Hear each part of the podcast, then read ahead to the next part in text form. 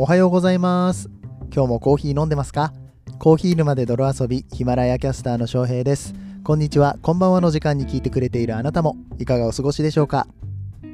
この番組はコーヒーは楽しいそして時には人生の役に立つというテーマのもとお送りする毎日10分から15分くらいのコーヒー雑談バラエティラジオとなっております。皆さんの今日のコーヒーがいつもよりちょっと美味しく感じてもらえたら嬉しいです。本日は9月の22日水曜日でございます。週の真ん中とはいえ明日は祝日ということで飛び石なんですね、うん、もう浮かれ気分でしょ。ついでに金曜日も有給取っちゃうもんねっつって。また4連休だもんねっつって言う人も結構いるでしょ。はい、えー、まあ僕はあの昨日がお仕事で、えー、今日は在宅っていう感じなんでね。まあ半分休みみたいなもんですよ。悪いやでも本当にね飲食業厳しいんだ。最近は本当にあの業務自体が少ないっていうのもねこれはこれでやっぱり張りがないっていうかまあよろしくないなと思いつつもはい。あの頑張ってねやっていきたいと思っておりますけれども、え、まず告知をさせてください。10月の1日もうすぐですよ。えー、この10月の1日はですねコーヒーの日ということでこの番組を聞いてくださっている方だったらもちろんご存知だと思うんですけれども国際コーヒーの日ということで、まあ、世界的にコーヒーをお祝いする日みたいなもんですね、えー、コーヒーの投稿とか SNS とかにバンバン上げていただきたいと思っているんですけれどもこの10月1日の夜9時からですね、え、サイフォンの世界的、えー、けんけななんて言ったらいい？しまった、なんか間違えたな。言い方間違えた。えっと、世界的なサイフォニストって言った方がいいよねぐだぐだな紹介で申し訳ないんですけれども、えー、サイフォニストの中山吉伸さんをお呼びして、 Voicy ライブアワーでコラボライブ、そして収録を行っていきたいと思っております。はい。えー、元、え日本チャンピオン、3回日本チャンピオンになって、2回、世界で2位になって、そして丸山コーヒーを経て、現在は、えサイフォン堂という、コーヒー屋さんね、独立されて、経営されているこの中山サイフォニストをお呼びしてのライブとなっておりますので、ぜひ皆さん今のうちに Voicy のアプリをダウンロードしてですね、え僕はあの Voicy パーソナリティでもありますので、ヒマラヤパーソナリティであり、 Voicy パーソナリティである翔平さんですので、ね、えぜひとも、えその辺のところよろしくお願いします。とはいえ、ヒマラヤはもうすぐ終わってしまうみたいなんですけども、その後どうなっていくんでしょうか。はい。えまだまだちょっとね、その辺は分かりませんけれども、とりあえず10月の1日にはそういったライブが、え、催されるということになっておりますので、皆さんぜひぜひ、えー、要チェケラーということで、よろしくお願いいたします。言葉に詰まって要チェケラーが出てくるってね、もうおじさんでしかない。はい、ということで、えー、そんなおじさんの、おじさん Voicy パーソナリティの翔平さんはですね、今日はちょっと社会派なお話をしていきたいなと思っているんですけども、どうしたどうした？いつもしょうもない話をしている翔平さんが社会派の話なんてどうしたんだといういうことなんですけどね。はい、えー、ちきりんさんという方がいらっしゃいます。社会派ブロガーのちきりんさんという方で、この方 Voicy もされているんですけれども、このちきりんさんがお話ししていた話、コーヒーにも通じるところあるんじゃないかというところで、ちょっとね、えー、つなげてお話していきたいななと思いまして、えー、えー、っと、なんだ？なんて言ったらいいんだ？まあ聞いてくれ 雑ね。すっごい雑。もう、謝るしかない。ごめんなさい。ということで、本編、えー、最後までぜひ聞いていってください。では、本編やってまいりましょう。この放送は、歴史とか世界遺産とかを語るラジオ、友沢さんの提供でお送りします。さて、今日は社会派のお話をしていきたいという話なんですけれども、ちきりんさん、うんえー、いつもね、えー、結構あのズバズバと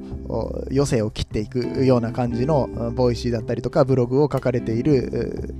ちきりんさんという方がねひらがなでちきりんで調べたら出てくるかなと思いますけれども、えー、そのちきりんさんが大人の条件っていうお話をされていたんですよ。これはあのあれですよ。あの大人の条件っていうのは、うんと、その成長過程としてね、えー、10歳が子供とか20歳が大人とかあと体が大きい小さいとかそういう話ではないですよ。あのもちろんあの体は子供頭脳は大人みたいなそういう話でもないですからね。そのバーローの話ではないですからね。はい。えっ、ー、と子供な人っているじゃないですか。わかります？なんか大人なのにいい大人なのにみたいなさ。うん。まあ、あの人いい大人なのにさってあの4 5 0の上司とかがさあの年になってさもう管理職にもついてさあの人って子供なんだよねっていう人いるじゃないですかそれってどういう人っていうのを、まあ、チキリンさんがまあ、あの本当にこれあのチキニンさんの独断と偏見によってなんですけれども定義してみたっていう話なんですよ。うん、でこれが結構、まあ、僕も共感が結構大きかったし、まあ、そこからちょっとコーヒーの話もできるんじゃないかなと思ったので、えちょっとお話したいなと思ったんですけれども、うんえチキニンさんは3つの条件を挙げています。こんな人は子供、こんな人は大人っていうところで、うんとまず1つ目ですね。不満を感情で表現するか否か。これなんか不満なことがあった時嫌なこと気に食わなかったことがあった時に感情で表現をするのかどうかっていうことですね。うんまあ、例えば泣くとかふてくされるとかすねるとか、うん、なんかこう反抗するとかねね反抗期のあの中学生がうぜんだよババアみたいな、えー、悪態をついたりとか、まあ、そういうことを言わなければ気が済まないとかね、態度で表さなければ気が済まないみたいな人は、まあ子供だよねって。うん、もう最近の令和の子供は泣けば済むと思ってるからって。うん、もう令和の子ってもうすぐ泣くからってよく言うけど、そりゃ令和の子は泣くわ。だってまだ2歳とかだもん。そりゃ泣くわな。話だけれども、あの、昭和の男がね、もうすぐ泣くって。嫌なことあるとすぐ泣くってなったら、あの人は子供だなってなるでしょ。うん、そういうことよ。わかります。うん。うん、そこら辺の部分で、まあ、大人の階段を一つ登ると、まあ、こう感情じゃなくて他の方法で訴えることができるようになると、うん、この不満っていう感情を表現する方法というものがいろいろ出てきますよね。これが一つ大人になる方法だと、うん、言っているわけです。でこれは、まあ、あのあまりコーヒーには関係なくて あの僕の中ではそんなにコーヒーにはつながらなかったんだけど2つ目3つ目があの結構コーヒーにつながるなと思ったので、ね、ちょっとここからがメインの話でございます。で、え2つ目理解できないものがあると理解しているか否かごめん、ちょっと読み方が悪かった。理解できないものがあるということを理解しているか否かっていうことですね。うん。この世の中には理解できないものがあるんだと。何でもかんでも理解できるんだって思っているかどうかっていうことなんですよ。うん、で世の中って、こう、例えばね、いい人と悪い人とかって、あのバチッと分かれないじゃないですか。うん、100%いい人、100%悪い人とかさ、絶対いないんですよ。でだけどあの子供の時っていうのはその答えをこうまあ綺麗にある意味切り分けてこれはいいことこれは悪いことっていう風に分けてしまうことによって、まあ、ある意味あのその正解不正解を出すことによって成長していくんですけれども大人になっていくにつれて、まあ、学校では学ばないかもしれないけれども、えー、まあ、ある部分はいいある部分は悪い。実際に100%正しい答えなんて世の中にはないんだよ。そんなことが大半なんだよってことが分かるようになると。そう、それが大人なんじゃないのかっていう。うん、分かったっていう風になってしまうのはもはや思考停止だと。うんあの数学じゃないからね。数学でさえも、さらにその向こう側を求めるために、ね、あの学者の人たちがいろいろやってるわけですからね。ですぐ分かった気になってしまう人っていうのは、まあ、子供だよねって、うん。分かった、答え出たっていう風になっちゃう。うん、これは子供なんじゃないかっていうのがこのチキニンさんの、え、話でいやまあまさにその通りだよなと思って、うん。あのー、まあ、理解できないことってすっごくたくさんあるんですよ。だけれどもそれありきで話を進めていかなきゃいけない部分が多くってで特に、まあ、あの力の強い人弱い人っていうのもあるし影響力がある人ない人っていうのもあるんですけれども、まあ、僕はねこのコーヒー沼で泥遊びっていう番組をやって一人でも多くの人が、まあ、笑いながらコーヒーを飲んでくれたらいいなっていう気持ちで思いでやっているんですけどもじゃあこれがコーヒー業界にとっていいことなのか悪いことなのかはい果たしてどちらでしょうかって言われた時に分かんないよねって。うん。例えば、あの、Kindle で本出しました。で、出した本が、まあ、ちょっと医療関係のことも少しね、書かれてたりとかして、まあ、その部分に関しては僕はあの医者じゃないので、あの、そういう論文がありますよっていう紹介の仕方をしたんですけれども、やっぱり一部の人からしてみれば、あのそういう医学的なことはね、わかんないんだから書いちゃダメだようん、でそういうことをしてなんかコーヒーを広めるっていう方法は好ましくないっていう人もいるわけ。でそれもわかる、うん、医療関係者からしてみたらもうそんなことばっかされてあの医者に来たねお客さんがねあの私ねこれぐらいコーヒー飲んでるからね多分ここの部分に関しては健康だと思うんですよみたいなことをあのペラペラと喋り出したりとかしたらいやいやいやコーヒーで健康になるかならないかなんて分かんないんだから、うん、そうそういうんじゃなくって今の症状がどういうものであなたのじゃああのちょっと血液をちょっと見させてもらってとかレントゲンを取ってとかそういうところがちゃんとお医者さんでやってもらわないと分からないことじゃないかっていうね話になってくるでしょ、うん、私はコーヒー毎日5杯飲んでるから健康なんだっていう風なあのおじいちゃんおばあちゃんがいたらちょっとそれは違うでしょ？ってなるでしょだけどそんなことが広まりかねないから、うん、そういう本を書くのやめてくれっていう人もいればでもそういうところが入り口になってコーヒーの消費が少しでも増えるかもしれない。もっと親しみが大きくなるかもしれないっていうことでそれは OK なんじゃないって、まあ、むしろいいんじゃないっていう風に言ってくれる人もいたりとかしてもう僕は板挟みになってマジで精神ボロボロになりましたけれども。本出すって大変ね、ほんと。えっと、まあ、そういうこともあったりなかったりしましてね。まあ、ただ、えー、そういう理解できるもの、できないものがあるんだよって。うん、あのただ、その、医療関係の話に関してはあの僕に対して面と向かって言ってきてくださった方は僕はこういう意見ですっていう言い方をしてくださったのでよかったんですけどね、まあ、あの本当人によってはあのすごい叩き方する人とかもいて ね、うん、でもそれ自体も完全に悪かって言ったらその完全懲悪っていうものはないわけですから言い悪いがなかなか言いづらい。これはあのちょっと僕のスタンドポジションから話してるのでちょっとなんか僕かわいそうとか相手が悪いっていう風に見てしまうかもしれませんけれどもそういうことで言ってるわけじゃなくってあの人によって理解できるできないっていうものがあるんだよと、うん、で世の中もっと大きなところで見ていけば、まあ、だから例えばオーガニックがいいのか悪いのかとかさあそのなんだ？SDGs とかもさ、今はお金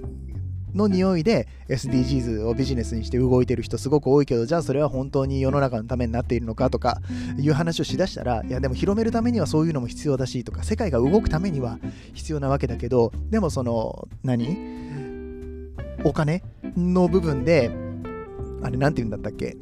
顕著バイアスか。顕著バイアスっていうものが働いてね、そのお金儲けとしてやるのは良くないんじゃないかとかね。実際にお金儲けとそう人を騙したりとかしたらね、それは良くないことだよねとかいう話になってきたりとかさ、まあ、いろんな話がうわーって広がっていくんだ。広がっていくんだけど、いい悪いとかいう話をしだすと、なかなか難しい。理解できるできないって話とはもうまたあの大きく離れていってしまうっていう部分もあってじゃあ僕が今やってるこのラジオはいいのか悪いのかえー、もしくは他の誰かね、あこの翔平がやってるラジオはマジで理解できんわって、うん、いう方もいるかもしれないけど、これはもうしょうがないよと。これが分かるのが大人ですよね。うん、っていうのが まあ、チキリンさんの大人の条件の2つ目の話でした。ね、2つ目の話がめっちゃ長くなっちゃったな。はい、で、3つ目なんですけれども、3つ目の条件、多様な他者を理解しているか否か。はい、これはあの多様性ですね、はい、コーヒーにおいても多様性を認めるか認めないか、えー、ミルク入れてもコーヒーじゃない、砂糖入れてもコーヒーじゃない、はい、あの美味しいものを美味しく飲めばいいんですよ。ね、インスタントコーヒーだってコーヒーだし、うん、ただその中でコーヒーの業界全体を良くしようとしてコーヒーの人たちはみんな頑張ってるわけですよ。だからといって誰かがいい誰かが悪いとか深入りがいい浅入りが悪いとかそんな話はしたくないんですよ本当は。だしそう思ってる人がほとんどだと思うんですけれども中には子供な人もいるのよね。なんでだろうね。うん。なんかこう自分が分かった気になっちゃう。そう2番目の話にもつったつながってくると思うんですけどね。もうなんか自分がそうコーヒーを理解しきっているとか、うん、思っちゃう人も中にはきっといると思うの。うん、だからそういうところはビジネス的な戦略としてね、もしかしたらやってる人もいるかもしれないんだけれども、でも基本的にその人が大人か大人じゃないのかっていう部分って、このあの多様性をちゃんと理解できるか、で、この多様性が理解できるかっていうのは、大人かどうかというよりも、もうなんか子供としてのスタンダードをにもなりつつあるんじゃないかと僕は思っています。だから、このコーヒーってすごく教育にもいいよなって思ってるし、えー、このスタンダードが、うんなんだろうこう日本だったりとか他の国で広まってあコーヒーってそういうものなんだっていろんな国でいろんな飲み方があってコミュニケーションのツールとして使われて歴史にもたくさん登場してきてで味が土地によって違うんだとか、えそしてコーヒーを作ってる人たちいろんな人たちがいるんだっていうこの消費の循環とかをねもっと広めていくことができたらあの世の中もっとこの多様性っていうのが認識しやすくなるんじゃないか子供にとっても認識しやすくなるんじゃないのかなって思って、まあ、こういうラジオ活動をしているわけですよ。分かってくれますか？うん、分かったって言った人はね、子供なのかって言った。ら ね、あのさっきの分かったって言ったら大人なのか子供なのかの話になって、そういうことじゃねえ そういう話じゃねえよっていう。う、ね、えー、感じなんですけれども、えー、3つ。えー、条件ですね。チキリンさんが言った3つの条件、えー、大人なのか大人なのかっていうのは、えー、まあチキリン的な大人の条件とは思い通りにならない現実世界に対して感情を垂れ流さず自らの未熟さと人間の力の限界を認識し、人間の多様性について洞察と想像力を持っていること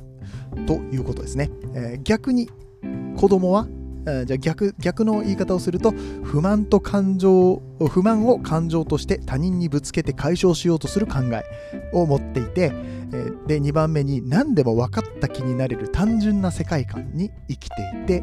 で3番目に自分と違うもの多様性を理解しない人であると。あこれいませんか？近くにインスタとか SNS の発信とかでいませんか？そういう人。うん。そういう人はもしかしたら子供っぽいところがあるかもしれないので、まあ、まあ、かといってねそ、れもある意味での多様性だったりとかするから認めつつ、だけど自分は大人でありたいなって思うということをね、まあ、コーヒー片手にちょっと考えてみてはいかがでしょうかというそんな社会派のお話をしてみました。どうよ？チキリンさんの話の丸パクリですけど、どうよ？ね、えー、もう僕はね、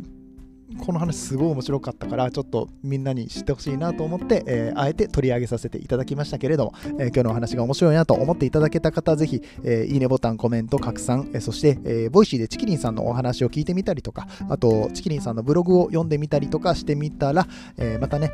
より一層このちきりんさんの思考思考っていうのがわかるかなと思いますので、ぜひぜひ、試しに見てみてください。え、ということで、はい、えー、水曜日、今日を乗り切ったら明日祝日でお休みの方も多いかと思いますけれどもね、えー、バッチリとパリッとやっていきたいと思います、えー、ではではまた明日お会いいたしましょう。いや、もしかしたら今日の夜収録するかもしれないけどもね、まあその辺わかんないけれども、ちょっとまだ数日分ビハインドがあるんで、365日365回配信を頑張ってやっていきたいと思います。えー、ではでは、えこれからもどうぞよろしくお願いいたします。次はどの声とつながりますか？引き続きヒマラヤでお楽しみください。